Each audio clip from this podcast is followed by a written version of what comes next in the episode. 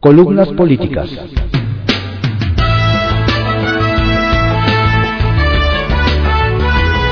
Continuamos con la audiosíntesis informativa de Adriano Ojeda Román, correspondiente a hoy, jueves 2 de junio de 2022.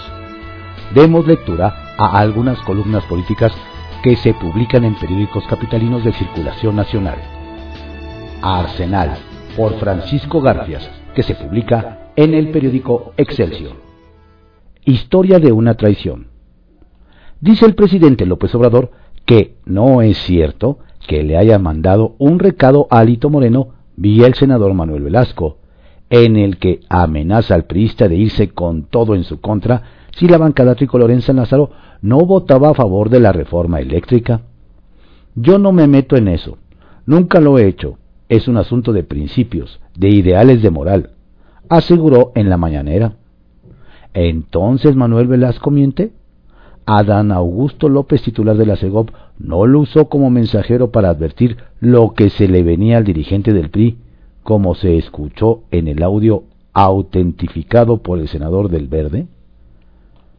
Lo que ha ocurrido después de que el PRI votó en contra de la reforma eléctrica parece confirmar las amenazas de la que habló Velasco. Al dirigente del PRI le han sacado uno tras otro los trapitos al sol. La gobernadora morenista de Campeche, Laida Sansores, no cesa de filtrar grabaciones obtenidas ilegalmente que lo exhiben como tranza y hambreador de periodistas. Moreno asegura que están manipuladas. En el audio con Velasco, que dio a conocer el priista en la sede nacional del partido, se escucha al senador cuando le advierte a Alito que María de la Luz Mijanjos, titular de la Fiscalía Anticorrupción, recibió instrucciones de trasladarse a Campeche para investigarlo.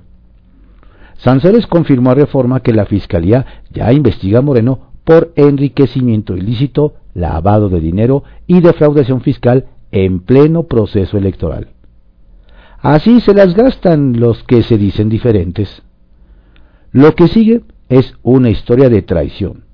Ocurrió en Sinaloa dejó al descubierto lo poco confiables que son los convenios firmados de puño y letra por Mario Delgado, presidente nacional de Morena, y Citlali Hernández, secretaria general.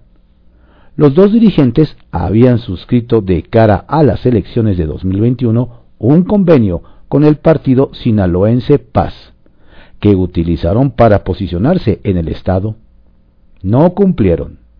El convenio al que tuvimos acceso incluye una cláusula que a la letra dice, en todos los municipios en los que se vaya en candidatura común, ambas organizaciones, Morena y El Paz, declaran su voluntad manifiesta de formar cabildos y administraciones incluyentes, representadas por miembros idóneos de las dos agrupaciones.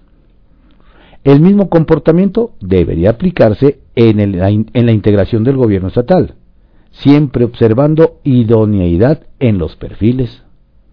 Al Paz le aplicaron la cultura de úsese y tírese. Le prometieron ocho diputaciones locales, seis municipios, entre ellos Mazatlán, y un cargo en el gabinete estatal. Solo les cumplieron al principio. Luego les arrebataron seduciéndolos. A tres diputados desconocieron los acuerdos de Mazatlán y cesaron a Héctor Melesio Cuen, secretario de Salud y fundador del Paz, por órdenes del gobernador Rubén Rocha, valiéndose de mentiras. Moreno no respeta su palabra, no conoce el honor. Lo que menos soporto son las traiciones, nos dice Cuen. Remata, nosotros sí tenemos palabra. La Suprema Corte pateó para el miércoles de la semana que entra el análisis de la controversia sobre el desafuero del gobernador de Tamaulipas, Francisco García Cabeza de Vaca. El aplazamiento parece una decisión sensata. Mañana cierran campañas y en Tamaulipas eligen gobernador el domingo. El fallo de los ministros puede, en uno u otro sentido, influir en las urnas. Fuentes cercanas al PAN nos aseguran, sin embargo, que la ponencia viene favorable al mandatario estatal y que por eso la patearon hasta después de los comicios. ¿Será? A propósito, fuentes del máximo tribunal nos cuentan que Lorena Pérez Romero y Alejandra Espitalier Peña son las candidatas que empuja el presidente de la Suprema Corte, Arturo Saldívar, para el Consejo de la Judicatura, órgano que se encarga de la organización y disciplina del Poder Judicial. El Consejo se integra por siete miembros. Tres son designados por el Pleno del Tribunal Supremo, dos por el Senado y uno más por el Presidente de la República. Al Consejo le faltan dos miembros. Uno debe designar el Senado y el otro el Pleno de la Corte. ¿Será que Saldívar busca controlarlo? No sea mal pensado. Capital Político, por Adrián Rueda, que se publica en el periódico Excelsior. Las mujeres del PAN para la CDMX. En el Partido Acción Nacional no quieren dejar nada al azar para las elecciones de 2024 en la Ciudad de México. Y si bien todo mundo apuesta por el alcalde Santiago Tahuada para buscar suceder a Claudia Sheinbaum, no es la única opción. Aunque cada que puede afirmar que la administración pública no es precisamente lo suyo y que se siente más cómodo en el ámbito legislativo, nadie puede dar por muerto al jefe de los suspiritos azules en la capital, Jorge Romero Herrera. Si los panistas se deciden por un hombre para candidato en la ciudad, indudablemente que el aspirante saldrá de entre el alcalde en Benito Juárez y el líder de su fracción en San Lázaro, quienes al final se medirán para ver quién de los dos está mejor posicionado. Esto no quiere decir que estén enfrentados ni mucho menos, al menos no ahora, sino que están articulando lo que probablemente será la alianza va por la ciudad con miras al relevo dentro de dos años. Cierto que también le han dicho a Mauricio Tabe, alcalde de Miguel Hidalgo, que se ponga a correr para ver si pinta, pero nadie se traga ese cuento, y está claro que la definición estará entre Taboada y Herrera. Y dependiendo de las negociaciones por las candidaturas al Estado de México y a la presidencia de la República, en una de esas pudieran ceder el lugar al alcalde de Coajimalpa, Adrián Rubalcaba cosa que se ve poco probable, pues el PAN siente que es su momento en la Ciudad de México. Independientemente de las dudas que Rubalcaba les pudiera generar por su cercanía de los últimos tiempos con el morenismo, de la mano del diputado local Fernando Mercado, quien lo acercó a Claudio Sheinbaum para fumar la pipa de la paz. Pero si las circunstancias de la negociación llevarán al PAN a inclinarse por una mujer, hay tres en la lista. La alcaldesa en Álvaro Obregón, Lía Limón, y las senadoras Kenia López Rabadán y Xochitl Gálvez. En ese escenario quizá la que tendría más posibilidades sería Lía, pues lleva genes priistas, pasado panista y políticas sociales afines al PRD, lo cual le ayudaría a ser aceptada por los simpatizantes de la alianza de partidos. La opción de López Rabadán, aunque sería la más panista de todas, tiene el inconveniente de que no se ha aprobado al frente de un gobierno, además de que no tiene arraigo entre los capitalinos, pues su trabajo ha sido más en el legislativo federal. El caso de Xochitl se ve aún más remoto, y dicen que los azulitos se animarán a lanzarla solamente que vieran la situación muy a contracorriente frente a Morena y lo que necesitan fuera de jalar votos para el Congreso y las alcaldías. Solo así entrarían las mujeres del PAN que no están del todo descartadas. Centavitos. Quizás sea casualidad, pero después de que circuló la foto de René Bejarano con Adán Augusto López Hernández, como cascada empezaron a llover diversas instantáneas del secretario de Gobernación con personajes políticos de varios colores y sabores. Aunque en apariencia la foto son muy casuales, todos se apresan a subirlas de inmediato a sus redes, como fue el caso del exalcalde moreno de Cuauhtémoc Néstor Núñez y el diputado local de ese mismo partido Temístocles Villanueva, quienes presumen su encuentro. Pero para que vean que hay pluralidad, Adán Augusto también se fotografió ayer con el exconsejero jurídico de Miguel, Miguel Ángel Mancera, Manuel Granados, con quien coincidió en Polanco. que nadie vaya a pensar que es campaña del funcionario de la Corte, pero por todos lados se aparece. Alajero, por Marta Naya, que se publica en El Heraldo de México. Alito nos deja muy mal parados. Si en estos momentos los expresidentes del Partido Revolucionario Institucional y sus principales figuras se quedan comodinos y apoltronados ante lo que está ocurriendo, el partido no tiene futuro. Así lo piensan Fernando Lerdo de Tejada, cabeza de la plataforma por la refundación del PRI, y sus compañeros que integran esta corriente crítica al interior del tricolor. Esperan tan solo a que pasen las elecciones del próximo domingo para fijar una posición y hacer un análisis integral del Comité Ejecutivo Nacional y de la situación por la que atraviesan. A partir de ahí tomarán distintas acciones. Prevén publicar un desplegado invitando a la militancia del PRI a mostrar otra cara de lo que somos y a no aceptar una dirigencia corrupta. Pondrán en la picota a todo el CEN. Esperan tener eco a su llamado para tomar las acciones jurídicas que correspondan, pues, subraya el ex vocero presidencial, estamos hablando de la sobrevivencia del PRI. Desde su perspectiva, independientemente de la ilegalidad de los audios mostrados por la gobernadora de Campeche, Laida Sansores, estos han expuesto al hito tal como es. Y nos deja a todos los peristas muy mal parado. Es muy desafortunado que el dirigente de tu partido esté metido en estos enjuagues. No tiene calidad moral para dirigir, indica. Respecto al diálogo entre Alito y el senador Manuel Velasco, que el propio presidente del PRI dio a conocer, en el que le advierten al campechano que si no le entra a apoyar la reforma eléctrica, se van a ir con todo contra él. Lerdo de Tejada considera que Moreno está tratando de curarse en salud. Destaca, en cambio, otros ángulos de esa conversación que considera muy reveladores y gravísimos.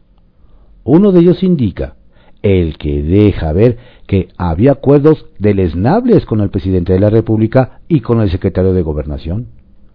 Acuerdos en lo oscurito no platicados con los priistas, tomados a sus espaldas y que a la hora de la hora no fueron cumplidos, como muy probablemente fue la gubernatura de Hidalgo o un pacto para no ser perseguidos, menciona el preista. Del actuar del secretario de Gobernación, su reclamo va en el sentido de que Adán Augusto López no ha entendido su función, que no está actuando como secretario de Gobernación, sino como un militante de Morena y una corcholata más. A él y a los morenos, el del tricolor los acusa de una normalización descarada de la violación de la ley, cosa que los priistas, dice, al menos trataban de esconder.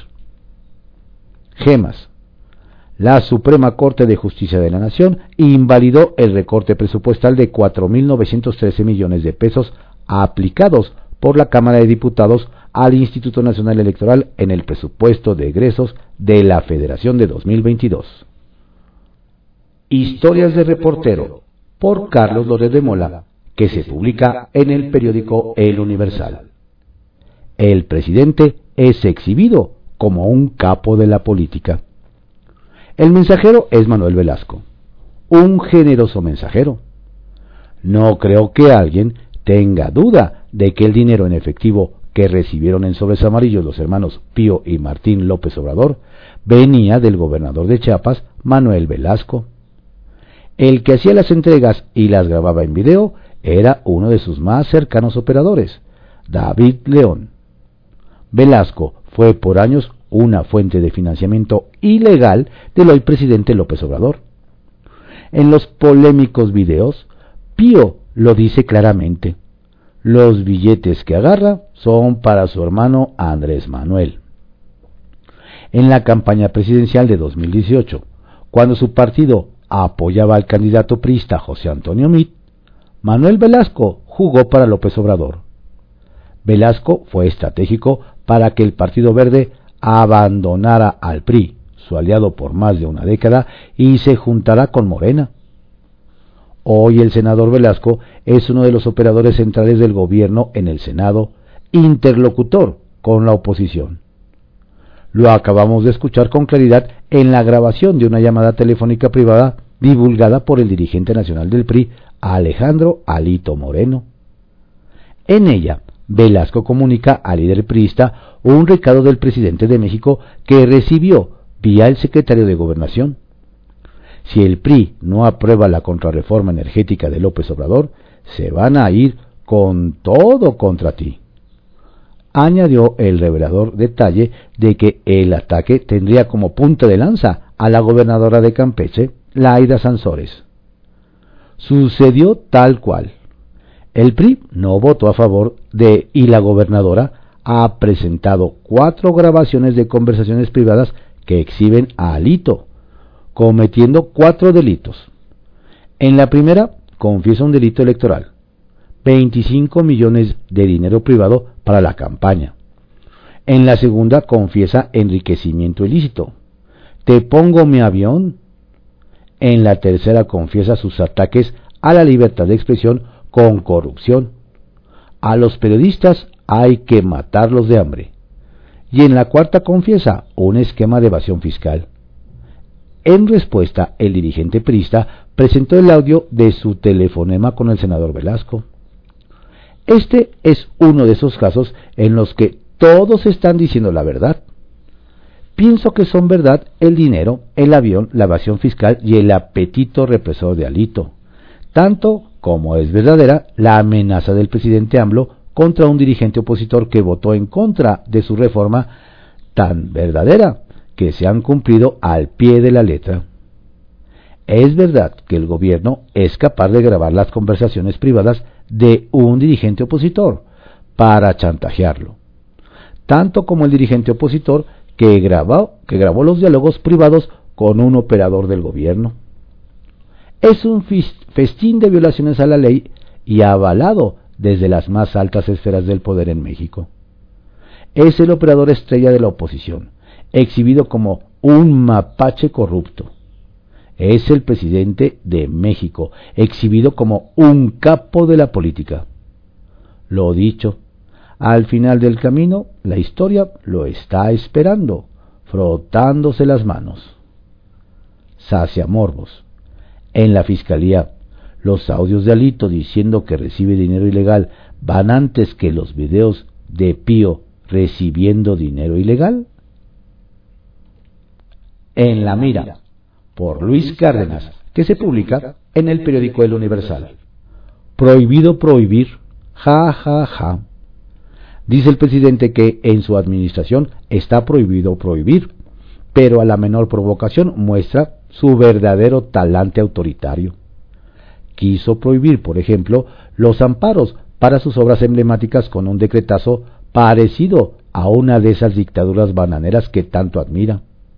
Al final, la Corte le dio palo. Prohibió contratar farmacéuticas mexicanas para comprar medicinas porque sospechó de corrupción. Nunca hubo ni investigación ni pruebas y el resultado fue un desabasto criminal de medicamentos que ha costado ya miles de vidas le prohíbe a la Fiscalía, que de autónoma tiene lo que López Obrador tiene de cosmopolita, investigar los casos de corrupción en su administración. Le prohíbe tocar a Bartlett, a Delfina, a Guevara, a su hermano Pío, a sus hijos con vida de millonarios o a las otras tantas fichas de la 4T que resultaron peores que las del periodo neoliberal.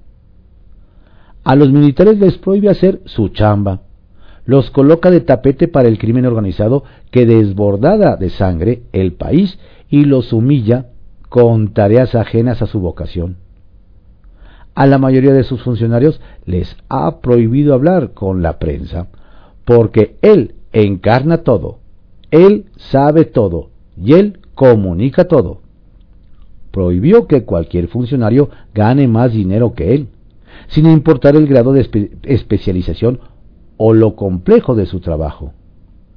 La consecuencia, se abarató la burocracia con perfiles incompetentes y acciones ineptas que salieron más caras que los sueldos prohibidos. prohíbe apoyar a las organizaciones de la sociedad civil porque las considera fifís, neoliberales o hasta traidoras a la patria. Aunque la realidad es que el presidente le chocan los estudios, los números, la técnica y la ciencia. Prohibió comprar vacunas de manera anticipada y prohibió alentar el uso del cubrebocas durante la pandemia. Gracias a eso, terminamos como uno de los peores países en el mundo en acumulación de casos y muertes por COVID-19. Y ahora, un exfumador empedernido como él prohíbe los vapeadores y cigarros electrónicos que han demostrado ayudar a dejar el tabaco o a convertirse en una alternativa menos dañina para muchos fumadores. Su nuevo veto termina fomentando un peligroso mercado negro y todo apunta a que a fin de cuentas, como pasó con el decretazo, López Obrador terminará con otra derrota en la Corte. A mí no me vengan con ese cuento de que prohibido prohibir, de colofón. Es cierto, en muchos países se analiza el costo-beneficio del horario de verano. Aquí el presidente lo quitará simplemente porque nunca le gustó. Cuando fue jefe de gobierno, estuvo a punto de establecer un diferente uso horario en la capital, con el consiguiente ridículo de tener que cambiar la hora entre una calle y otra de la zona conurbada. Eso de que cause infartos y hasta provoca suicidios parecen más bien sus otros datos. Y todavía faltan 851 días para que termine el sexenio. En privado por Joaquín López Dóriga, que se publica en el periódico Milenio. Presidente, ni abrazos ni balazos. Como candidato, Andrés Manuel López Obrador repetía que al llegar a la presidencia terminaría la violencia, lo que ha incumplido. Entonces hablaba con ligereza de un opositor en campaña como si nunca fuera a ganar.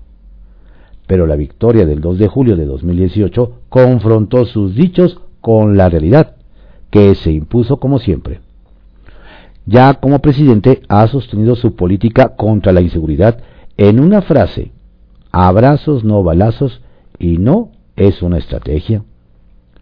Ya ha llegado a decir que tiene que proteger a los delincuentes porque también son seres humanos, como si sus víctimas por decenas de miles no lo fueran, para agregar un ¿qué quieren? ¿Que los mate? Y no, presidente, no. No se trata de darles abrazos ni balazos, ni de protegerlos ni de matarlos, como plantea en los extremos. Nadie le ha pedido que los mate, pero tampoco que los abrace. Esa no es la opción para una política pública de seguridad que las cifras confirman que no ha funcionado. Al día de ayer sumaban 122.231 homicidios dolosos en lo que va de su gobierno. Ya superó los 60.200 del sexenio de Vicente Fox, los 120.463 con Felipe Calderón y va en camino de mantener la tendencia de rebasar los 156.088 de Enrique Peña Nieto. Queda pues claro que los abrazos y no los balazos han dado el resultado al que se comprometió y entre unos los abrazos y los otros los balazos, están esta implementación de una eficaz política pública contra la violencia, que ya no sé si le dará tiempo o si aún tenga la voluntad política. Pero una frase, por más que se repita, no ha resuelto esta crisis incontenible. Retales. 1. Horario. La Secretaría de Salud publicó una serie de males que asegura provoca el horario de verano y no sé cómo hemos podido sobrevivir millones de mexicanos en los últimos 26 años. Se implementó en 1996 y todo porque a López Obrador nunca le ha gustado. Ayer dijo que son más los daños a la salud que los beneficios económicos y que por eso adiós al cambio del horario que infructuosamente quiso eliminar en el 2001 cuando fue jefe de gobierno. 2. Audios. Hablar por teléfono nunca ha sido confiable porque en México todos graban. El gobierno federal, el de la Ciudad de México, los de los estados, embajadas, particulares, sino que se lo pregunten a los que han balconeado amenazado con un audio a Alejandro Moreno. Lo grabaron y él grabó a Manuel Velasco. Y así. Con esto, la política se degrada y se confirma que lo peor siempre puede empeorar. Y tres, tiempos. La primera sala de la Corte tenía listo para ayer el desafuero del gobernador panista de Tamaulipas Francisco García Cabeza de Vaca. Pero los ministros se acordaron que el domingo hay elecciones y lo pospusieron una semana. De haber fallado a favor o en contra, hubiera influido en las elecciones de ese estado.